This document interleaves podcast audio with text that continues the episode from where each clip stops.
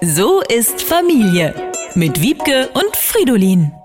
Nach dem Schwimmbadbesuch ist die Zehnjährige außer sich. Oh nein, ich glaube, ich habe Fußpilz. Haben wir was gegen Fußpilz? Ja, eine Axt. sagt Fridolin hinter seiner Zeitung. Oh, Papa. Ist doch schön, wenn sich auch der Partner mal der sogenannten Care-Arbeit annimmt. Zuletzt hatte sich die Zehnjährige den Oberarm an einem rostigen Nagel im Garten aufgerissen. Ich glaube, das muss desinfiziert werden. Ich glaube nicht. Aber Mama sagt immer, solche Wunden besser desinfizieren. Ja, aber wir Männer machen das nicht so. Fridolin wartet lieber, bis der Wundbrand einsetzt und der Arm amputiert werden muss. Keine halben Sachen. Dann suche ich jetzt Mama. Mama! Ich hingegen habe in meiner zehnjährigen Mutterschaft bereits Platzwunden geklammert, Fäden gezogen, Glassplitter rausoperiert und verrutschte Gipsverbände wieder festgezurrt. Au, au, au, au. Ich hätte wirklich nicht gedacht, dass Muttersein so viele medizinische Grundkenntnisse voraussetzt. Zumindest, wenn man auf dem Dorf mit suboptimaler medizinischer Versorgungslage wohnt. Die Kinderärzte im Radius von 20 Kilometern machen dicht wie Nordkorea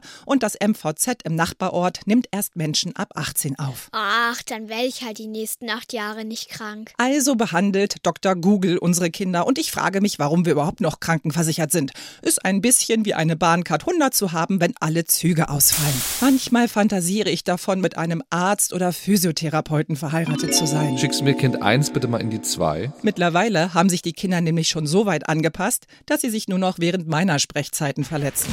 Mama! Ich muss weg.